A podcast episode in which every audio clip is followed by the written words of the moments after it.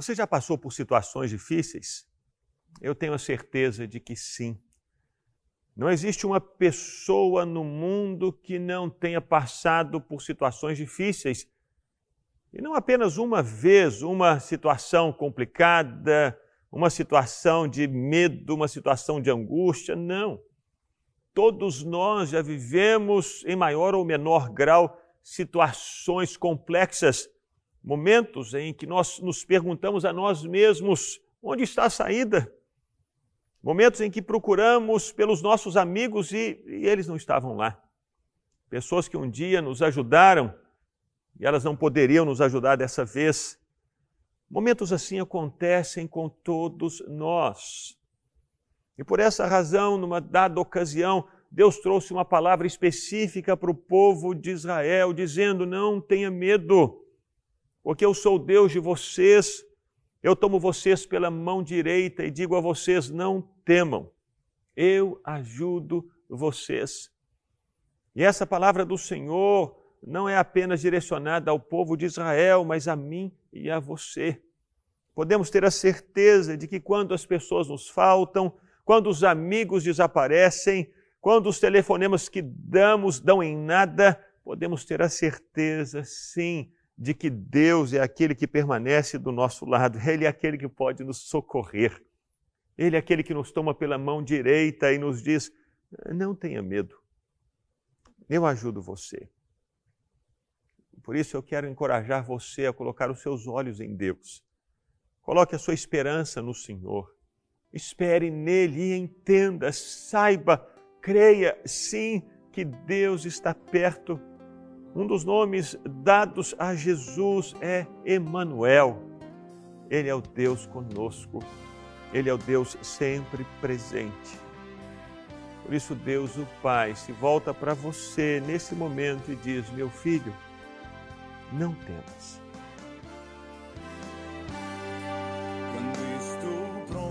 desistir, pensando que cheguei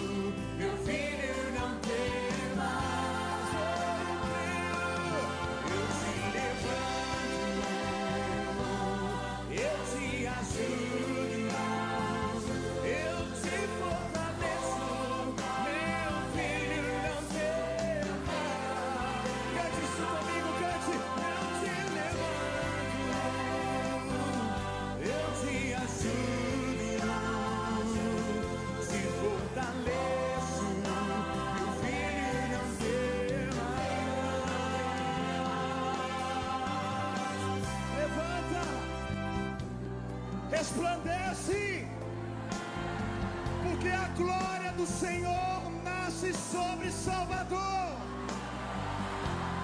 Levanta, resplandece, porque a glória do Senhor nasce no solo baiano. Levanta, resplandece, porque a glória do Senhor nasce sobre o nosso Brasil. Nasce sobre o nosso Brasil. Se você crê nisso, dê um brado de glória ao Senhor nessa noite. Oh, oh, oh.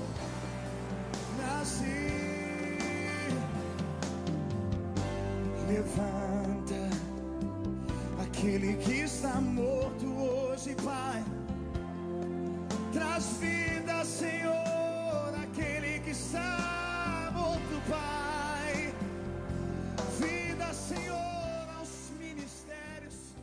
Uma das promessas tão lindas que a palavra de Deus nos faz, que o Senhor Deus nos faz, é de que Ele nunca vai nos deixar, nunca vai nos desamparar. Pode ter certeza disso. Ainda que o seu pai ou a sua mãe abandonem você, Deus nunca vai abandonar você.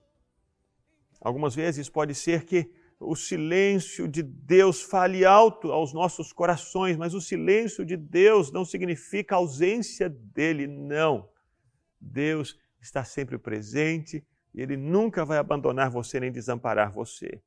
Por isso, firme-se nessa palavra, firme-se nessa promessa e viva esse dia cheio de graça, cheio de alegria e de segurança em Deus.